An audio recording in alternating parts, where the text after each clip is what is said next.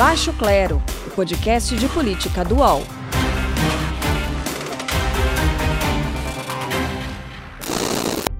O Brasil todo deveria estar voltado para otimizar a distribuição de vacinas contra a Covid-19, que é o que vai definir o futuro da população, o futuro da economia.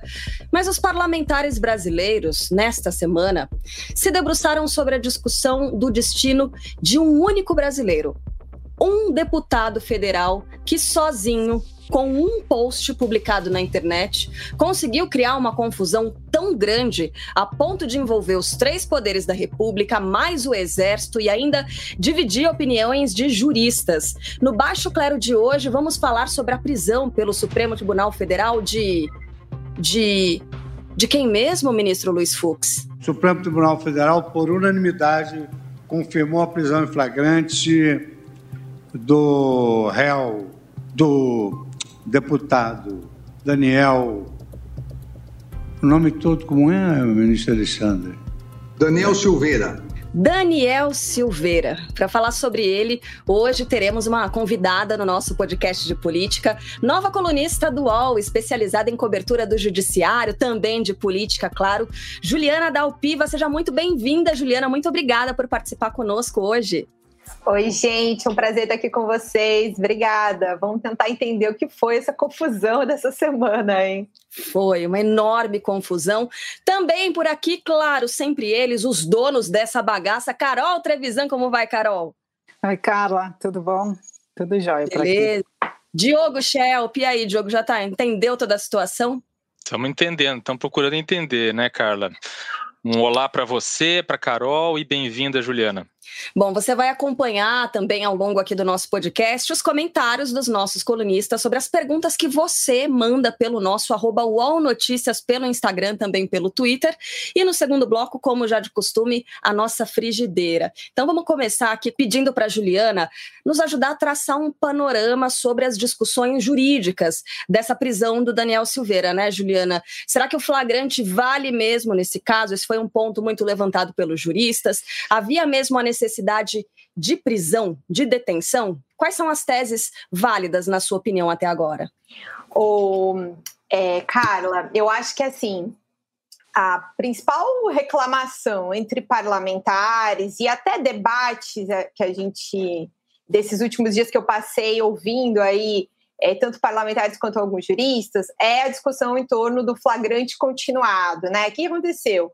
O deputado gravou um vídeo, postou na internet, passaram algumas horas desse vídeo rodando, que é um vídeo assim, né, que realmente tem é, não só ofensas, mas tem ameaças, né? O deputado chega a falar em é, que ele sonha em agredir o, o, o, ministro Edson Fachin. Então, assim, de fato, tem um, um, conteúdo muito grave. E aí, o ministro Alexandre de Moraes é, decreta a prisão dele e manda a Polícia Federal cumprir essa ordem de prisão lá em Petrópolis. O que, que, é a principal grita de, enfim, sobretudo da horda bolsonarista, né? O pessoal é, que apoia é, o Daniel Silveira e o presidente Jair Bolsonaro e os filhos. Que, uh, como tem um mandado de prisão, não é um flagrante. Flagrante é flagrante. Aconteceu, foi flagrado naquele momento, é, naquele exato momento em que cometeu o crime, e aí foi o flagrante. Então, tem uma discussão né, da questão da prisão ser um flagrante continuado. Da onde vem isso? Né? A gente vai ter que voltar lá atrás, no caso do Delcídio Amaral, é, lá em 2015, quando o Supremo também se deparou com uma gravação é, do Delcídio é, uh, negociando um, né, uh, uma obstrução de, de provas de, um, de, uma investigação que envolvia ele, e essa gravação apareceu muito tempo depois, e aí também é, acabou decretada a prisão, falando é, com relação a esse flagrante continuado é, muitos deputados, é, senadores, de, é, de ontem para hoje comentam isso, né? Ai, que se arrependem é, de, ter, é, de terem apoiado, mesmo quem não votou, mas quem na época debateu e apoiou seus partidos na votação, né? É, de, de apoiar essa questão que envolvia a, a, a prisão do Delcídio Amaral lá em, em 2015. Porque abriu um precedente. Então, a grande preocupação do Congresso, dos políticos, tem a ver com isso, abrir um precedente para punição de é, vídeos na internet, né? Uh, e aí, enfim, também há outros debates, outras pessoas preocupadas com outras coisas que também podem ser enquadradas dessa maneira. Pois é, a gente achando que é a preocupação com a democracia, a liberdade de expressão, quando na verdade eles estão olhando para os próprios umbigos, né, para saber quem é que pode ser de alguma forma é, repreendido por postar algum vídeo na internet. Ô Diogo Schelp, na semana passada você colocou o general Vilas Boas na nossa frigideira, né, na frigideira aqui do Baixo Clero, por causa da tentativa de ingerência dos militares sobre o judiciário, né, aquela tentativa de pressão, mas aí lá na época do ex-presidente Lula. O o vídeo do Daniel Silveira, ele busca claramente também desacreditar esse poder da República. Né? Eu queria perguntar para você sobre a, né, a sua leitura desses dois temas, da estratégia de jogar a população contra o judiciário e do Supremo em decidir pela prisão do Daniel Silveira. Pois é, Carla, tem, tem mais uma, bom, tem mais uma questão aí, né? A própria questão do Vilas Boas, quando eu coloquei ele no, na frigideira semana passada, parecia que era um tema uhum. antigo, né? Parecia que era um tema é. de, de anos atrás, mas a gente vê como é atual, né, como é atual esse tema, tanto que é, esquentou aí ah, os ânimos, né, de tanto de, de, ministros do STF, né, que responderam àquela revelação do, do Vilas Boas, quanto a reação, como a gente viu, a reação do Daniel Silveira, de outros, né, o Daniel Silveira teve uma reação que é uma reação é, do bolsonarismo em geral, né, então, é, que constrói aí, eu entro nesse tema que você falou, tenta construir é, uma narrativa de de corrosão da confiança da população é, nas instituições democráticas, tá? Essa é uma estratégia que eu contei num, num, artigo que eu escrevi no UOL hoje, que é uma estratégia que é muito parecida com a estratégia que Hugo Chávez usou na Venezuela é, logo no início do seu mandato. Chávez, ao contrário do que se imagina, ele não, não ele foi eleito democraticamente, mas ele não criou, não é, começou, a, não destruiu a democracia de uma hora para outra. Ele foi um processo longo, né? E uma coisa importante que ele fez, as, os dois pontos principais era, primeiro, o caráter militarista do, do governo Chaves, e o segundo, o, a aversão à independência entre os poderes, que são dois fatores que fizeram com que o então deputado federal Jair Bolsonaro elogiasse Chaves em entrevistas é, e na tribuna da Câmara em 1999. Então, é, o que, que fez Chaves? Ele primeiro, construiu essa narrativa de que o, a Suprema Corte venezuelana era uma ameaça à democracia, né, e que fazia coisas injustas, tomava decisões injustas e não deixava ele governar. E só depois de quatro anos, né, cinco anos na verdade, em 2004, é que ele conseguiu aprovar na Assembleia Nacional venezuelana uma lei é, que aumentava o número de, de magistrados da Corte Suprema, aumentava em 12 novos magistrados. Então, ele pôde, de uma canetada, indicar 12 novos, novos magistrados na Suprema Corte, e assim ele desequilibrou totalmente a favor dele a Suprema Corte, e a partir de então ele passou a desmantelar as instituições democráticas da Venezuela. E a gente vê a fase que a gente está agora, a gente vê o bolsonarismo fazendo exatamente isso, fazendo de tudo para desacreditar as instituições democráticas, especialmente, que é o inimigo preferencial é, do STF. Mas é, o que me parece é que o Daniel Silveira veio com essa narrativa, que é uma narrativa bolsonarista, no momento errado, porque foi no momento em que o presidente Jair Bolsonaro está num recuo tático de sua estratégia. Então, Bolsonaro comprou o apoio do, da, do Congresso, por meio de emendas e tudo mais, tem um acordo com o Centrão, e tem evitado entrar em atrito com o STF, né? Ao contrário do que, tem, do que fez no primeiro ano, por exemplo, né? Que foi de atrito com o Congresso e atrito com o STF. Tem evitado isso, tanto que a gente não vê o, Daniel, o Jair Bolsonaro, o presidente, é, defendendo o Daniel Silveira. A gente não vê quase nenhum dos filhos dele fazendo isso. Só o Eduardo Bolsonaro fez uma defesa e não muito enfática. É, então, assim, eu, eu, eu vejo isso, assim, eu vejo o Daniel Silveira tentando, ele estava querendo ali mostrar fidelidade lealdade absoluta, com seu radicalismo ao, ao, presidente Bolsonaro, mas fez isso sem combinar, né? Fez isso à revelia do chefe, né? E isso causou esse mal-estar, atrapalha é, um momento que o presidente Bolsonaro está querendo privilegiar, por exemplo, a pauta econômica, né? Que está em discussão no Congresso e tudo isso. E aí, só para lembrar também a questão do, do medo do, dos deputados em relação ao STF, o Arthur Lira, que é presidente da Câmara, por exemplo, é, é réu em dois, duas ações no STF, né? Então a gente vê por que, que tem esse, todo esse todo mundo caminhando, pisando em ovos para resolver o problema do Daniel Silveira sem criar grandes problemas. Aí eu queria perguntar para a Juliana, depois que obviamente a Carol vai falar agora, é, sobre a questão. Eu vou perguntar depois, Carla. Depois eu pergunto. Eu tenho uma pergunta para a Juliana, depois eu faço. Vai. Tá bom, deixa eu só perguntar para a Carol, então, com relação a, a, essa prisão, né? A essa ação do Supremo Tribunal Federal. No último episódio do Baixo Clero também, Carol, você falou sobre a militarização do governo. Né? E com uhum. isso, como é que isso acaba desequilibrando ali os poderes, ou acaba bagunçando esse equilíbrio entre os poderes? Não é a primeira vez que o Supremo entra na mira da base de apoio do governo Bolsonaro, mas talvez seja é, prime a primeira ação mais enfática. Queria saber da sua avaliação com relação a isso. Carla, queria primeiro antes é, saudar de novo a Juliana, que eu já falei fora do ar, mas muito bom ter você aqui, Juliana. Também gostaria de ouvir ela na sequência do que eu vou falar agora, mas a questão é, é eu conversei hoje com o professor de Direito Constitucional, Conrado Rubner, e conversamos sobre esse tema, né? Será que o Supremo ultrapassou algum limite é, do direito ao decretar essa prisão? Ou será que foi necessário? Né? O que a gente chegou à conclusão é que é, é tão excepcional o momento político que a gente está vivendo, de tamanha anormalidade, e o Supremo tem sim é, responsabilidade por isso ter chegado ao ponto que chegou, que é, também precisou ser excepcional a medida tomada pelo governo é, com essa prisão, pelo governo não, pelo Supremo com essa prisão, né? Então, uma medida excepcional para uma situação anormal, política anormal instável. Nesse sentido, é legal. Agora, é, realmente tem uma instabilidade. A Juliana falou isso no começo, que é o seguinte: abre um precedente para é, você não determinar direito o que, que é liberdade de expressão e o que é ameaça violenta, né? Que foi por conta disso que o, o parlamentar não tem mais proteção ali, ele está sujeito à prisão quando ele incita a violência.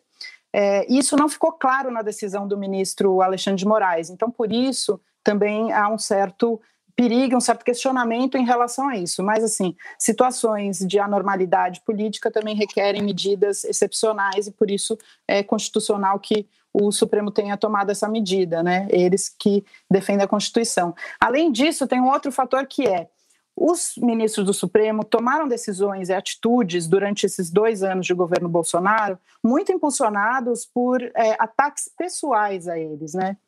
quer dizer, não faz já no começo do governo Bolsonaro já teve é, diversos ataques à democracia. É, a base bolsonarista vem fazendo isso também durante a campanha presidencial até agora. E antes disso, ali no impeachment da Dilma, ficou muito claro é, alguns deputados é, saudando né, a ditadura e torturadores, e ali não foram feitas nenhumas, é, nem foram tomadas nenhumas medidas pelo Supremo. Até, inclusive, é, a existência do Bolsonaro dentro do Congresso, é, ali também defendendo a ditadura em 20 anos, também nunca foi parado ou questionado. Né? Então, essas são questões que a gente tem que discutir por que, que o Supremo toma atitude só quando ele pessoalmente é afrontado, Carla. Bom, aí dá até para registrar a mensagem aqui do Rafael Underline Martins, que mandou pelo arroba UOL Notícias é, exatamente essa pergunta, esse comentário, que é o seguinte: ataques similares a, dos deputados foram feitos contra o STF antes, mas por que agir agora? É justamente o que a Carol está dizendo. Diogo, você disse que queria fazer uma pergunta para a Juliana, né? Sim. É, tem a ver com o que a Juliana estava explicando no começo, eu estava achando muito interessante a explicação dela sobre o antecedente do Delcídio Amaral, né? Mas a minha pergunta é a seguinte: não, não tem uma diferença ali, Juliana, porque é, o flagrante continuado, quer dizer, do, do, do o crime continuado que o, que o Delcídio estaria cometendo, se devia ao fato de que ele estaria é, interferindo nas investigações. Né? Não, não se referia à gravação em si, correto? O, o, a, o argumento do, do, Alexandre de Moraes nessa decisão que levou à prisão do Daniel Silveira se deve ao fato de que ele fez essa, essas ameaças e tudo mais em vídeo e esse vídeo continuava no ar. Né? Depois o Barroso na, na decisão em que ele em que os 11 ministros votaram a favor da manutenção da prisão do, do, Silveira, o Barroso ele mudou um pouco a argumentação, dizendo que se devia ao fato de que, é, ao longo do dia, o Silveira continuou fazendo, ou seja, cometendo aqueles crimes, inclusive no momento da prisão. Então eu queria saber nesse detalhe aí da diferença do Delcídio, porque me parece é, fundamental nesse caso. É, eu acho que os casos não são, não são iguais, assim, sabe? É que a, a, o caso do Delcídio marca porque até então não tinha ocorrido nenhum, nenhuma prisão de parlamentar, né, no período, não, não durante o exercício. É, se eu não me engano, assim, até acho que, acho que não, nunca ocorreu. E aí marcou um, um momento novo a, a, a partir do Delcídio, né? É, depois até teve alguns outros casos de parlamentares que foram condenados, né? Aí é, aí é uma situação diferente, não é aquela a prisão provisória, preventiva, que é antes da condenação, né? E aí eles acabaram tendo que cumprir pena. Tem o caso do João Rodrigues, teve o Celso Jacob.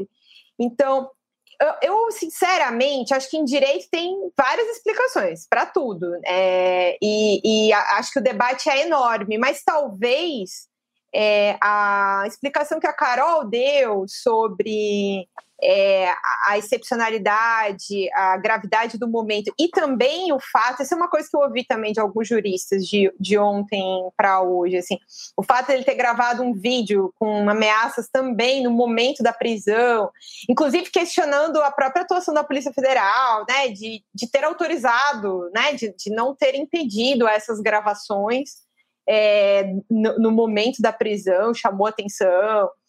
Ele saiu de lá, da casa dele em Petrópolis, é, sem máscara, frise-se essa parte, expondo os policiais federais que estavam fazendo a prisão. Chegou no IML, arrumou outra confusão por, por causa do uso de máscara, e tinha um assessor com ele ainda gravando ele. Ele tá o tempo todo, foi um show né? O uhum. tempo todo foi um, um, show de prisão, jogando muito para é, para as redes sociais, para os seguidores, para a base bolsonarista, que é a base dele.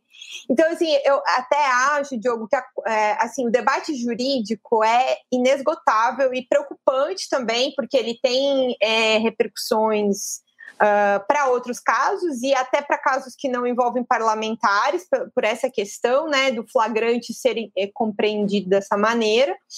Mas eu também acho que tem um debate bem importante que é assim, a motivação disso. Né? O Daniel se colocou dentro desse debate, deputado, é, sem que ninguém convidasse, vamos dizer assim, ele para isso, né? Tipo, ele não tinha nada a ver com a originalmente, né? A discussão entre o, o ministro Faquim, o tweet e a do, do, General Vilas Boas e as revelações do General Vilas Boas no livro é, que foi editado pelo professor Celso Castro na FGV. E aí ele vai, grava esse vídeo, né? Escrevi sobre isso ontem. É, para impressionar o Bolsonaro, para impressionar a base bolsonarista, porque no fundo, lá atrás, assim, é, no bastidor, eles, o que, que eles estão fazendo? Eles estão debatendo a eleição do ano que vem. É isso que eles estão fazendo. A, a, a, desde, desde o fim da eleição do ano passado, é, da eleição para prefeitos e vereadores, em que os candidatos apoiados pelo Bolsonaro não tiveram um bom desempenho, sobretudo né, aqui no Rio, em São Paulo, é, enfim, a própria mãe do, do, dos filhos, do, né, do Eduardo, do Carlos, do Flávio, não se elegeu, mesmo com toda a base é, né, dos filhos, de alguma maneira apoiando, e os próprios. E aí veio a eleição da Câmara né, e do Senado. E aí a, a, a, força do governo, das emendas parlamentares, das indicações, do centrão, né, da negociação, fez, fez valer e resultou em vitória do governo. E aí já começou de novo, esquentou muito essa discussão que envolve é, no, o novo partido do presidente, qual é o partido que ele vai, para onde ele vai, quem vai com ele, né? Porque o PSL virou um problema. Tem uma aproximação, mas tem todo um passado aí cheio de mágoas, né? É, conforme amplamente noticiamos nesses últimos dois anos. Então, assim, eles estão nesse bastidor debatendo muito a eleição. E muitos dos candidatos que venceram em 2018 e que são dessa base têm preocupação em se reeleger e também tem preocupação em talvez alçar novos voos. É, porque a base bolsonarista não foi bem na última eleição. Então, assim, o, o que eu soube é que o Daniel estava ali tentando dar essa prova de lealdade, né? É, e aí criou essa confusão toda, né? Exagerou um tanto na dose dessa de tentar impressionar.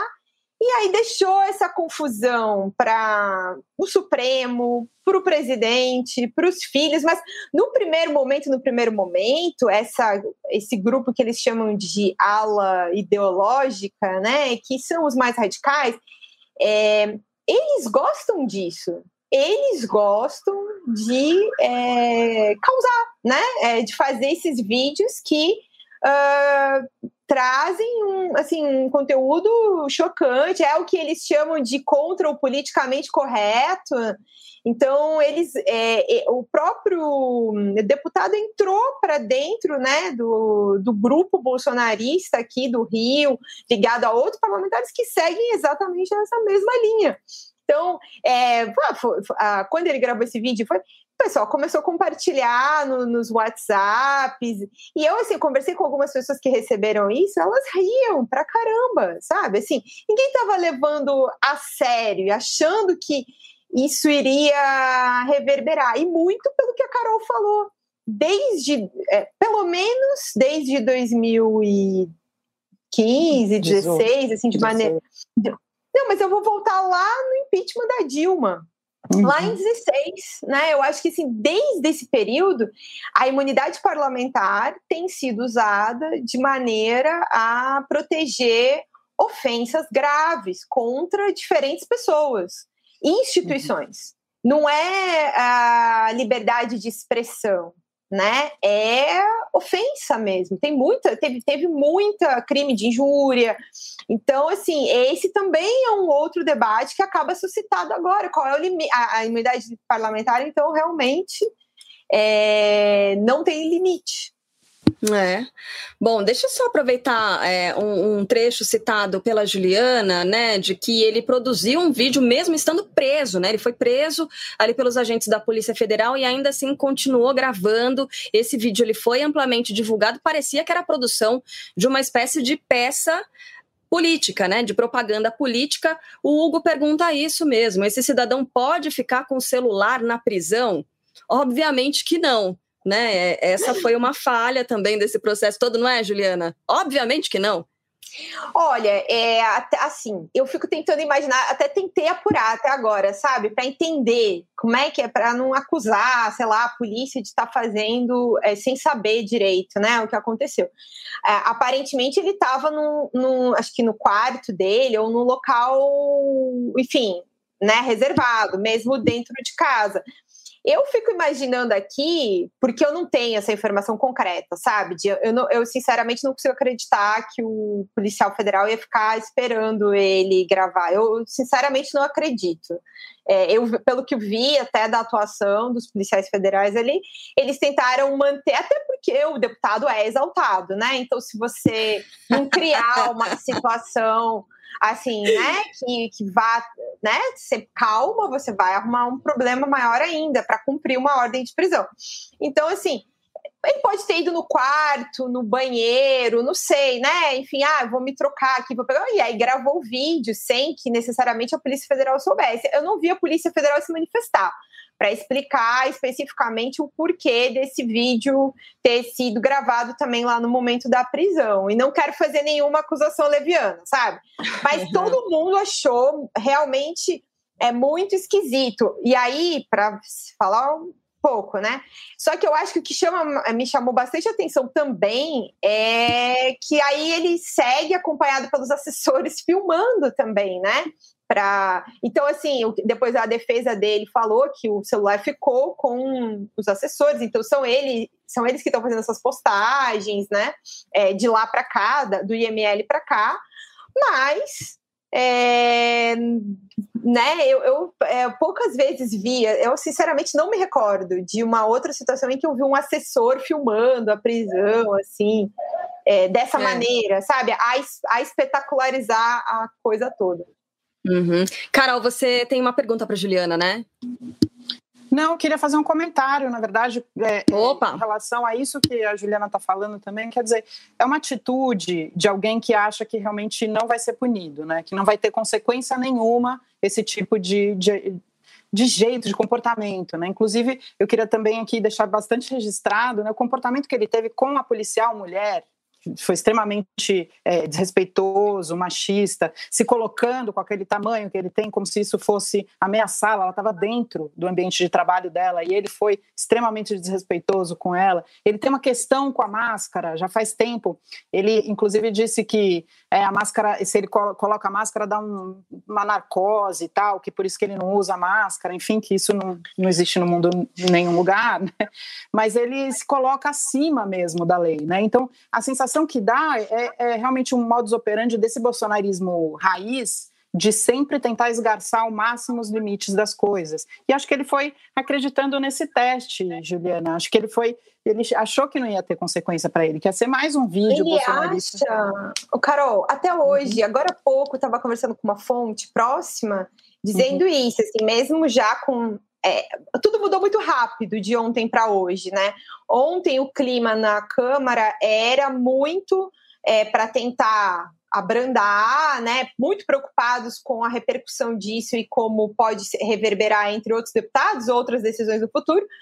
E aí, de ontem para hoje, de algum jeito, os deputados, eu acho que alguns líderes entenderam que é muito grave, que o Supremo né, foi unânime, é, uhum. que não quiser, tá difícil para enfrentar essa decisão unânime, e aí começou um novo movimento para tentar fazer ele entender, olha, vamos aqui, uma suspensão pelo menos, seis meses. Vamos é, aceitar você, seis meses. É, você pede, e ele na, lá na, na, ali, na carceragem, exatamente, está numa sala, né, lá na Polícia Federal, não aceitou nada. Ele continua assim muito crente de que nada vai acontecer com ele. Então, realmente, assim, sabe, é uma sensação de impunidade muito grande. Uhum. É, Ca Carol, Carla e Juliana, uma, isso me fez lembrar o fato de que o presidente Jair Bolsonaro já defendeu, já vem em socorro é, dele, não nominalmente, mas de certa forma sim, naquele episódio que levou à demissão do, do ex-ministro Sérgio Moro, é, que justamente por causa da abertura de investigação de parlamentares bolsonaristas, entre os quais o próprio Daniel Silveira, o presidente mandou aquele, aquela mensagem né, de, de, por celular para o Sérgio Moro dizendo mais, mais um motivo para mudar, se referindo a mudança da, do diretor geral, do diretor da Polícia Federal, né? Então, talvez Daniel Silveira ele tivesse mesmo essa convicção de que, como já foi defendido no passado, ele seria defendido novamente, né, pelo presidente Bolsonaro. O que, que vocês acham? Diogo, eu acho até assim, eu esqueci de falar no início, é, ele é investigado no tal dos inquéritos, é, do, no tal do inquérito dos atos antidemocráticos. E da fake news. E acho que, se eu não me engano, também na fake news. Sim, nos dois, com também. certeza, nos dois. É. Que, inclusive, é, ó, ó, curioso, o bolsonarismo gosta de criar problemas depois do carnaval. Também surgiu exatamente nessa mesma época do ano, no ano passado. No ano passado, a gente estava discutindo esse inquérito, porque o presidente estava convocando manifestações contra o Supremo e contra o, é, o, o Congresso Nacional, e tinha alguns radicais é, inclusive defendendo o fechamento né, do Congresso e do próprio Supremo. Então, assim, ele. Eu, eu, eu, nem vou te dizer que eu acho que eu, eu tenho apurado que ele esperava uma defesa. Eu acho é, que ele fez para impressionar, mas ali também existe uma, uma sensação de que né, o, o grupo super próximo do presidente é um e ele é ele anda nesse entorno, mas ele não é, não é do núcleo, né? Então, assim, ele tem um pouquinho essa distância, ele fez para ficar mais próximo, porque as pessoas mais próximas do Daniel, politicamente aqui no Rio de Janeiro, é, são pessoas que brigaram com o Bolsonaro, né? É, ele, é, ele ficou conhecido por quê? Como é que foi que ele ganhou a quantidade de votos necessária para ele hoje ser deputado federal? Quando ele subiu. Quebrando a placa. Quebra, para quebrar a placa da Marielle Franco, junto com o Rodrigo Amorim e com o, o candidato que é deputado estadual e com o Witzel, que era governador e está afastado. Assim, o Witzel não precisa apresentar, né? A briga é pública. Mas o Rodrigo, embora, o, o deputado Rodrigo, embora tenha é, ainda alguma proximidade, consiga transitar ali entre os bolsonaristas, ele é muito próximo do Witzel, ele ficou um pouco do lado do Witzel no meio da briga dos dois, antes do processo de impeachment, e uh, não ficou mais tão bem quisto, né? Então, assim, o Daniel continuou ainda é, na, na, briga ali, ele não, não ficou do lado do, do governador, mas ele, ele anda com um núcleo que é, né, é brigado. Inclusive, tem outros deputados que chamavam aqui de bancada pitbull, né? Uma coisa assim. Então, tem, esse, tem esse mesmo estilo, sabe? De gravar vídeo. É outra coisa que eles fizeram nesse período, ah, entrar em escola para achar. É, alguma coisa para denunciar professor, enfim. Ele, ele também Nossa. ficou conhecido sempre por essas ações de performance, para rede social. Eles estão sempre preocupados em fazer isso. Inclusive, ontem, uma pessoa do, do PSL me disse isso, assim, é que isso é parte do gen bolsonarista, né? Fazer isso. Então, ele seguiu a cartilha. Ele foi lá e fez um vídeo atacando os ministros, mas é isso que a cartilha, essa, esse modus operandi, esse jeito de agir, de se manifestar politicamente, é assim que eles entendem, é assim que a cartilha bolsonarista, de alguma maneira, prega. Juliana, vamos ver o que as suas fontes dizem. É dúvida do Maurício Grigio de Oliveira. Mandou também pelo arroba UOL Notícias. Vocês acreditam que o Daniel Silveira será expulso do PSL? Ele tem chance. É. é. O Bivar já falou disso, né? O, e, e, uma outra questão que eu acho, né, além, além da expulsão do, do PSL, que eu acho que não seria uma, o maior problema para ele, né? Talvez o maior problema seria realmente a possibilidade de cassação, né? Agora, eu gostaria de perguntar para Carol e para Juliana se vocês acham que no fim das contas, ele pode ter acabado atingindo o objetivo dele, porque, afinal das contas, é, politicamente, né, ele se tornar um mártir aí dessa desse autoritarismo do STF, como eles gostam de dizer, uh, desse STF golpista, como eles costumam dizer, né? E isso, e dessa forma capitalizar politicamente. O que, que vocês acham? Acho que sim. Acho que é um jeito mesmo é, próprio ali de, de, de, fazer as coisas, sabe? Você faz o contrário da, do que a democracia pede e aí você consegue fortalecer essa base, assim. Mas é uma base também que a gente já viu e vem discutindo isso aqui no baixo clero de, de 15%, né? Isso não ganha eleição. Então, talvez ele queira se posicionar para o presidente, não para o PSL, porque o PSL realmente está rachado, né? Ali é, eu tava, eu apurei para fazer a reportagem de hoje e aí eu estava vendo quem são os apoiadores do, do PSL mesmo: o Eduardo Bolsonaro, Carla Zambelli, é, Major Fabiana, Coronel Tadeu. É, e o ex-ministro Abraham Weintraub também resolveu falar sobre isso, inclusive compartilhou um print no, no Twitter falando que estamos junto, né? É, ele, ele, diz assim: ah, meu irmão, que porrada seu vídeo no YouTube. Aí o, o, o, Daniel responde: meu amigo, falei de você também. Ninguém, tá, ninguém aguenta essas merdas. Aí ele responde: eu vi. Enfim, ele estava sendo solidário ao, ao Daniel. Então é uma prática, mas que eu particularmente acho, é, Diogo, que isso vem perdendo força. As pessoas não querem mais esse tipo de, de atitude, os eleitores não estão mais comprando esse tipo de atitude violenta e, que confronta a democracia, sabe? Eu acho que a gente vai ter em 2021 um debate um pouco mais qualificado, até porque a gente não vai ter é, tantas fake news em massa quanto a gente teve em 2018. O que, que vocês acham? Que patota, hein? Será que mártir Daniel Silveira, Ju? Tomara, hein, Carol, que seja por aí, é, que eu a gente tenha otimista. menos fake news. Eu, eu, assim, que bom que você é otimista. Eu não sei, eu não tenho esse otimismo de achar que não vamos ter tantas fake news, porque eles estão migrando para a saída do WhatsApp, que criou várias maneiras de, enfim, minimizar esse efeito, né? Migraram para o Telegram, que não tem controle nenhum, você pode botar quantas mil pessoas você quiser e mandar quantas mensagens você quiser. E eu tenho acompanhado alguns grupos de Telegram, de, é, enfim, tanto de, do, dos próprios é, integrantes da família Bolsonaro como de apoiadores, e estou vendo que corre solto.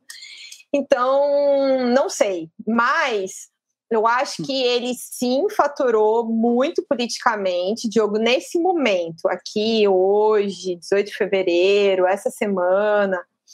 Quanto isso vai durar é uma pergunta bem difícil de responder, porque parece que as coisas no Brasil é, são muito voláteis, né? Os apoios são voláteis, é, os, o momento de alta do. O Bolsonaro teve uma baixa ano passado, no, início do, do, combate à pandemia, né, aquelas declarações todas contra o isolamento social. Aí depois veio o auxílio emergencial, levantou um pouco, aí agora caiu de novo. É, nem falamos da confusão né, que envolve Fabrício Queiroz, que também incomoda a família para sempre. É... Tem novidades? Ah, deve ter. Esse, não termina. É, esse caso nunca termina. Mas teremos novidades no O Notícias. É o máximo que eu posso dizer. Opa! Tá bom, tá bom. então, não sei. Eu acho que análise de longo prazo está bem difícil, sabe? Eu acho que a, o que mais vai é, chamar atenção, eu acho que ele vai acabar preso mais um tempo. Acho que não, não vai ser tão minimizado quanto foi minimizado no, em todos os outros casos, é, esses ataques ao Supremo. Acho que deve ter um.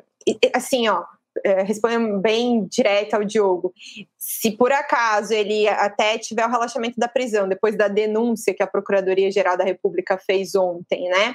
É, pedindo o uso de tornozeleira e tudo, ah, esse processo Daniel vai andar, que é uma beleza, rapidinho, vai tomar uma condenação, vai ficar inelegível.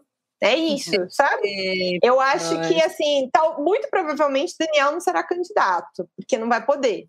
É já a resposta aqui para Joyce Vieira, personal trainer. Vocês estão muito afiados hoje, viu? Vocês estão emendando uma pergunta a outra aqui nos nossos da nossa audiência. E aí Joyce pergunta o seguinte: ó, Silveira será devidamente punido ou infelizmente é só questão de tempo para estar livre e repetir esse mesmo erro? Então, a Juliana já falou sobre essa possível condenação e aí eu estendo é, a nossa análise aqui, o nosso pensamento para o Congresso Nacional. A que tipo de punição ele pode estar sujeito no Congresso? Diogo falou é, sobre cassação. Será que falar sobre cassação é ir longe demais? Será que está mais para uma suspensão temporária é, do, do, mandato dele? O que, que vocês acham, Juliana, começando por você? Bem rapidinho, até porque falei demais aqui já hoje, né, gente? É, o que eu ouvi ontem é que estava mais pendente para uma suspensão, que nunca, é, assim, que um parlamentar jamais seria cassado por um crime de opinião. Na opinião de muitos, é um crime de opinião, né? Enfim, por uma questão de opinião. Uh, então, acho que a cassação é muito difícil, mas como as negociações estão todas muito difíceis e envolve muito mais do que o Daniel, não sei. Eu acho que tem mais chance realmente do processo no Supremo tornar ele é, inviável politicamente. E aí, Carol? Eu acho que esse resultado que a Juliana aponta seria um bom resultado, né? Agora, é, ali tem um jogo de forças, que a Juliana também falou no texto dela, em relacionado ao Centrão e ao, ao Bolsonaro. Né? Qual foi o acordo que foi feito ali para diminuir a instabilidade política? Não interessa, nesse momento, para o Arthur Lira ter instabilidade no Congresso, nem ao governo Bolsonaro, até porque ele quer é, passar essas medidas que ele considera prioritária é, com rapidez, né? Então, acho que vai, ter, vai ser uma solução de meio termo. Não só, não o que o Daniel quer, que o Daniel não quer ficar seis meses, ele falou que não aceita. Eu acho engraçado, assim, eu aceito ou não aceito a decisão, mas não compete a ele de qualquer forma. Mas eu acho que vai ficar um meio termo, assim, não vai ser tão é, o, é, não, não ficar preso, mas de alguma forma alguma responsabilização vai ter. Se for invia inviabilizar é, uma nova, um novo mandato, acho é bom. Diogo Schelp, excelência. Bom, é, para tentar ser um pouco diferente do que das ótimas análises que elas já fizeram, mas assim, eu acho que o Arthur Lira, o presidente da Câmara, ele está ali entre três espadas, digamos assim, né? Primeiro, o STF, né, que ele não gostaria de, com, com o qual ele não gostaria de se confrontar, obviamente, a própria Câmara, que, onde há muitos deputados que com certeza ficaram muito insatisfeitos com essa com essas falas do Daniel Silveira, é, e com o presidente Jair Bolsonaro, porque também uma solução muito drástica, muito radical, no sentido de uma cassação, por exemplo, não, não que eu considere isso radical ou drástico, mas do ponto de vista do Daniel Silveira seria, e com certeza do ponto de vista dos bolsonaristas seriam, é, talvez seja difícil para o próprio presidente engolir também, porque o presidente tá, tem que ouvir as suas, as suas bases, né? E a, e a base bolsonarista nas redes sociais está pedindo, é, exigindo do presidente uma posição de defesa do Daniel Silveira, né? Eles já tiveram outros momentos em que essa base mais é, fiel, mais radical, ficou decepcionada com o presidente, por exemplo, na indicação do Cássio Nunes Marques para o para o STF, né? Então é, tem que ver até que ponto também essa isso seria uma solução viável para o presidente Bolsonaro, porque o Arthur Lira ele é uma pessoa que, que vai tentar né, um equilíbrio entre essas três forças, digamos assim. Bom, vou aproveitar para chamar a participação da nossa colega de Brasília, também é de casa aqui no Baixo Clero, Carla Araújo, colunista do UOL, também baseada em Brasília, sempre traz as apurações de bastidor e vamos saber o que é que ela conta para a gente. Fala aí, Carla. Olá, pessoal do Baixo Clero, Carla, Carol, Diogo, tudo bem? Passando por aqui rapidinho, só para contar um pouquinho de como foi essa quarta-feira de cinzas aqui em Brasília e os desdobramentos da prisão do deputado Daniel Silveira, do PSL do Rio de Janeiro. Tido como bolsonarista aí, né, muito ligado ao presidente, que gosta de defender pautas polêmicas mais ligadas à ala ideológica, a prisão do deputado causou um, um certo receio aqui de que o presidente pudesse se intrometer, pudesse atrapalhar ainda mais a atual crise entre o Congresso e o Judiciário. O receio do governo, principalmente da ala econômica e do ministro Paulo Guedes, é que essa nova crise possa paralisar a agenda econômica ou pelo menos atrapalhar o andamento da agenda econômica no Congresso. Tem pelo menos uma coisa que precisa ser resolvido quanto antes: o auxílio emergencial. O governo tem a fórmula de como fazer, ainda faz cálculos para definir o valor. Só que enquanto isso, o presidente da Câmara, Arthur Lira, está envolvido com a prisão ou não, com a confirmação ou não da prisão do deputado. Isso causa um receio muito grande, porque Paulo Guedes tem dito que o cronograma é muito apertado. Tem aí, no máximo, três semanas para andar com tudo, para que possa fazer o, o pagamento do novo auxílio ainda em março.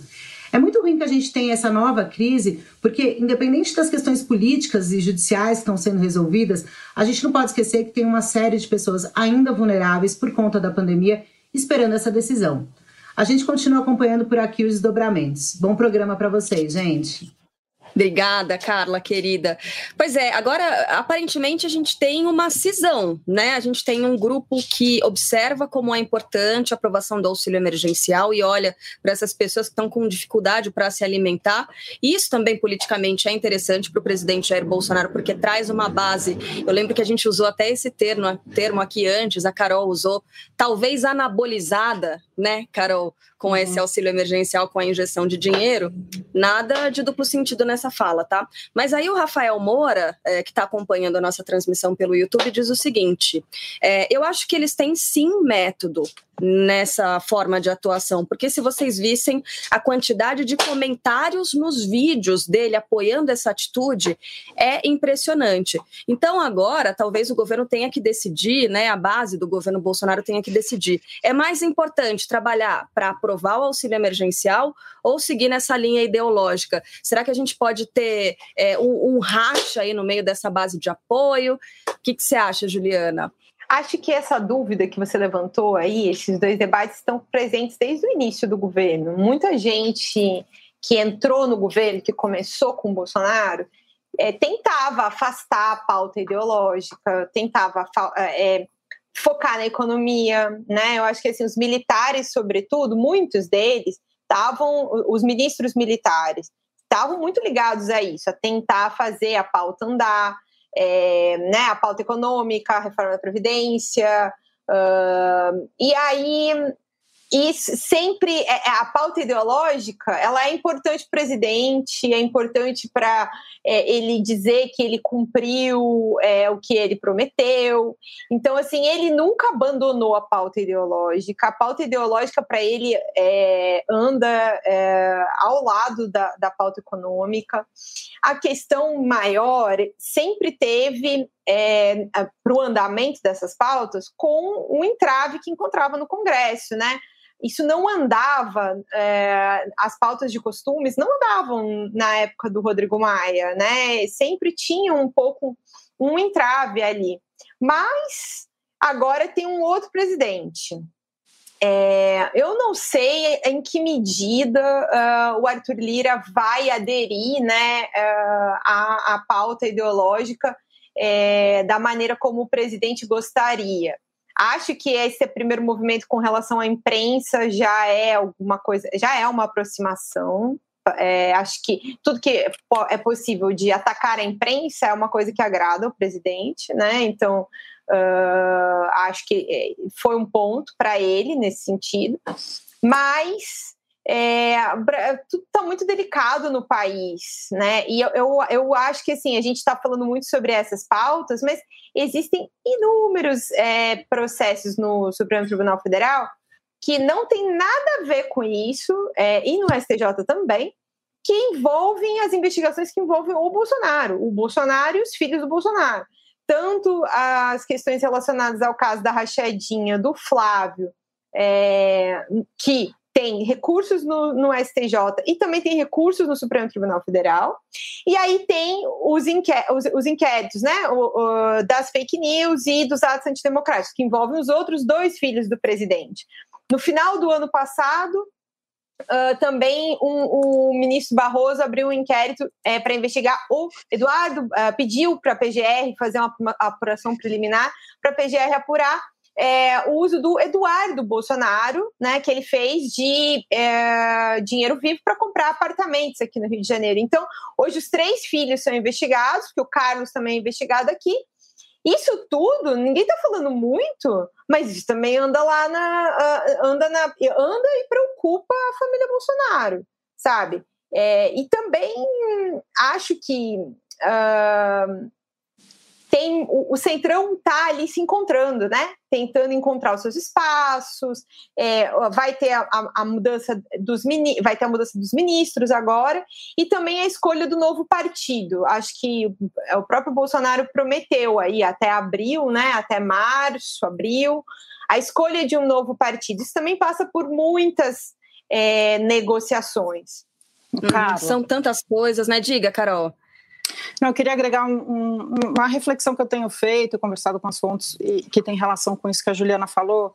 Acho muito interessante, né? A gente, então, no começo do governo Bolsonaro, a gente tinha os militares e a ideológica, e isso é, aparentemente seria é, separado, né? Então, a área ideológica menos técnica, mas os é, militares com aptidões logísticas e de organização, e isso seria excelente e tal.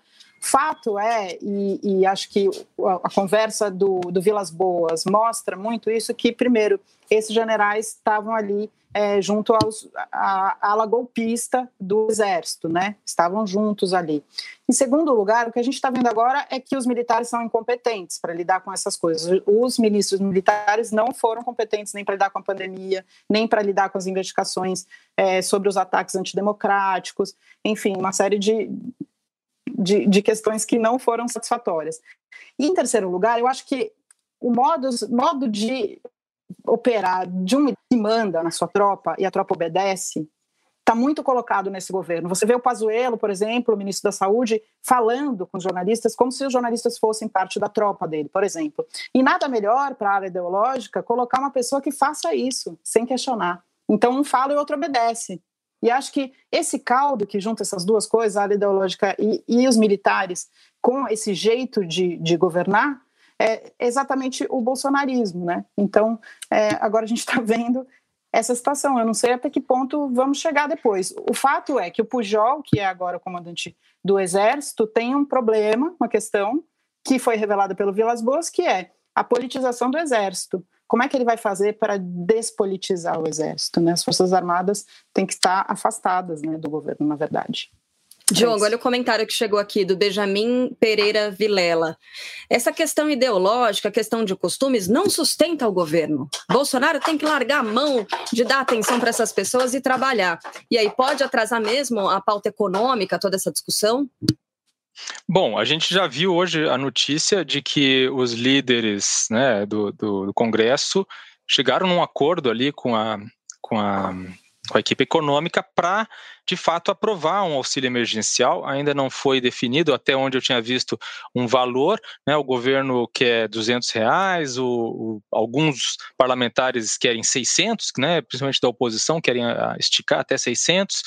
É, e, inclusive, nesse acordo ficou o compromisso de aprovar uma junção ali é, do, de duas PECs, né? que é a PEC, se não me engano, a PEC emergencial e a PEC Pacto Federativo, para fazer, para permitir um ajuste fiscal, inclusive com gatilho de teto de gastos, para possibilitar, então, esse, esses gastos adicionais com esse auxílio emergencial.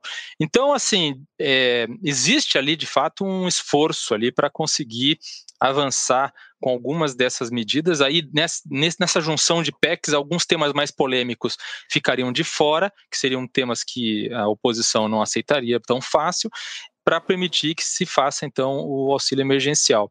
Então, é, esse caso obviamente atrapalhou muito, é, mas eles seguem ali com a intenção de, de aprovar alguma coisa, especialmente essa questão do auxílio emergencial, que parece que é um dos poucos consensos que existem aí, né? Pois é. Bom, gente, é, primeiro bloco do Baixo Clero do episódio de hoje fica por aqui, então vou me despedir, agradecer demais aqui a Juliana Dalpiva, que é colunista do UOL, ela aborda esses temas, estuda né, as coberturas envolvendo uh, o judiciário, também política, é claro. Juliana, foi ótimo ter você por aqui hoje. Volte sempre, por favor, viu? Obrigada, Juliana. Obrigada, gente. Bom, tchau, então a gente faz um intervalo bem curtinho, daqui a pouco tem a frigideira. Posse de Bola é o podcast semanal do All Sport sobre futebol. Às segundas e sextas-feiras, eu, Eduardo Tironi, converso com Juca Kifuri, Mauro César Pereira e Arnaldo Ribeiro sobre o que há de mais importante no esporte favorito do país. Você pode ouvir o Posse de Bola e outros programas do UOL em uol.com.br/podcasts, no YouTube e também nas principais plataformas de distribuição de podcasts. Chegou a hora da nossa tão aguardada frigideira aqui do Baixo Clero. Na semana passada foi a Carol Trevisan, né? Quem abriu o quadro, quem puxou a fila. E hoje o Diogo Schelp vai trazer quem é a figura que vai ser frita nessa semana, Diogo. Bom, é, Car Carla e Carol, eu em qualquer situação, mesmo que a Carol escolhesse a mesma pessoa, eu vou colocar o Daniel Silveira na frigideira. Não tem como ah. não colocar o Daniel Silveira na frigideira. É o grande personagem é, do ponto de vista negativo né, dessa semana.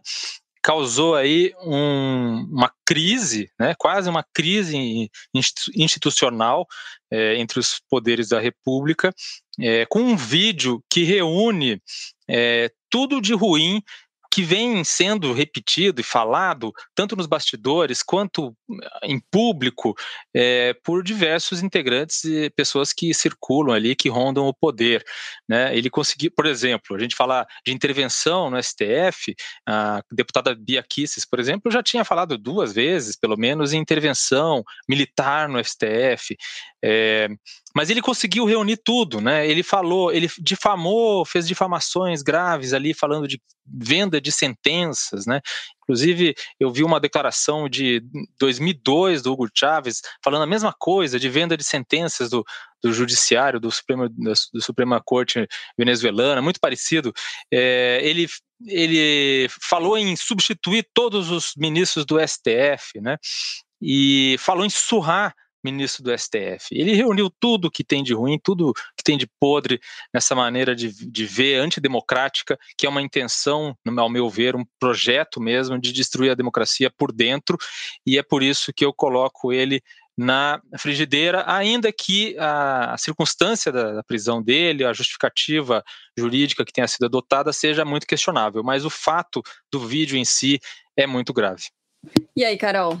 Ótima frigideira do meu colega, super acompanho, mas eu vou botar uma dupla aqui perfeita com esse cenário que o Diogo coloca. Vou colocar uma outra pessoa. Pensei muito em colocar o Daniel, mas eu achei que o Diogo ia pôr, então eu vou pôr uma outra pessoa que é, compõe muito com, com o Daniel Silveira e ele usou o carnaval, como a Juliana lembrou aqui, para fazer uma coisa que é, não é prioridade nesse momento. A gente tem é, mais de mil mortos por dia no Brasil, a gente deveria estar tá completamente focado nisso, que é o presidente Jair Bolsonaro.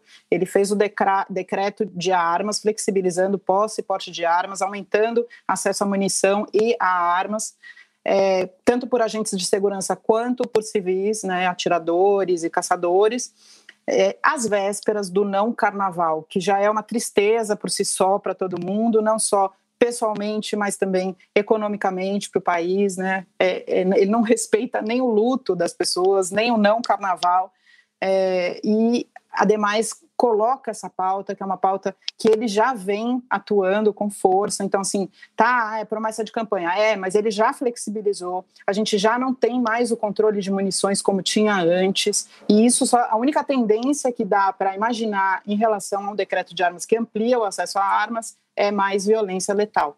E o que a gente tá, tem visto nesses últimos dois anos de, de governo Bolsonaro é um aumento da taxa de homicídios e das mortes violentas é, não esclarecidas. Então, é muito grave que isso tenha acontecido agora, ainda mais no contexto de pandemia, em que a gente precisaria estar completamente focado. Se você for ver Estados Unidos, com o Biden, tudo bem, o Biden assumiu agora, o plano não é dele, mas ele colocou é, para plano de vacinação uma ideia que era do Trump e ampliou e melhorou eles já estão caindo a taxa de infecção, a taxa de mortalidade está caindo aos poucos também, já estão resolvendo a questão da pandemia. A gente podia estar tá mil anos à frente, e o responsável por isso é o governo federal, na figura do Jair Bolsonaro, Carla, Diogo. Vocês concordam? Pois é. Eu posso não, adicionar tá uma coisa? de razão. Claro, o Diogo só é, juntando uma coisa com a outra, né? O Diogo estava falando sobre como o Daniel ah. Silveira expôs o que há de pior, né? E quando ele recebe muitas mensagens de apoio, ah. a gente percebe a quantidade de malucos que estão soltos por aí, aumentar o acesso às armas é um pouco assustador. Então eu endosso a frigideira de vocês e acho que vocês estão cobertos de razão. Desculpa, Diogo.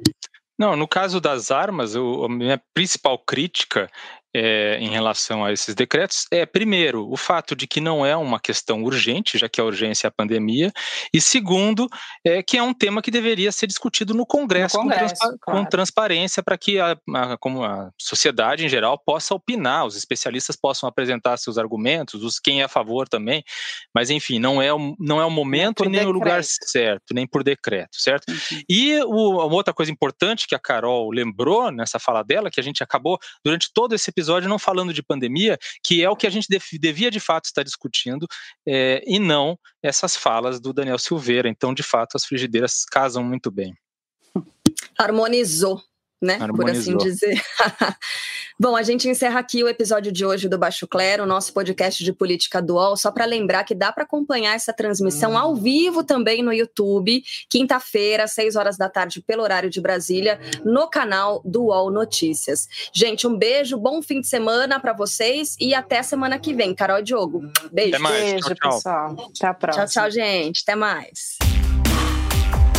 Baixo Clero tem a apresentação de Carla Bigato, Maria Carolina Trevisan e Diogo Schelp. Produção: Laura Capanema e Arthur Stabile. Edição de áudio: João Pedro Pinheiro. Coordenação de Juliana Carpanês e Marco Sérgio Silva. Está encerrada a sessão!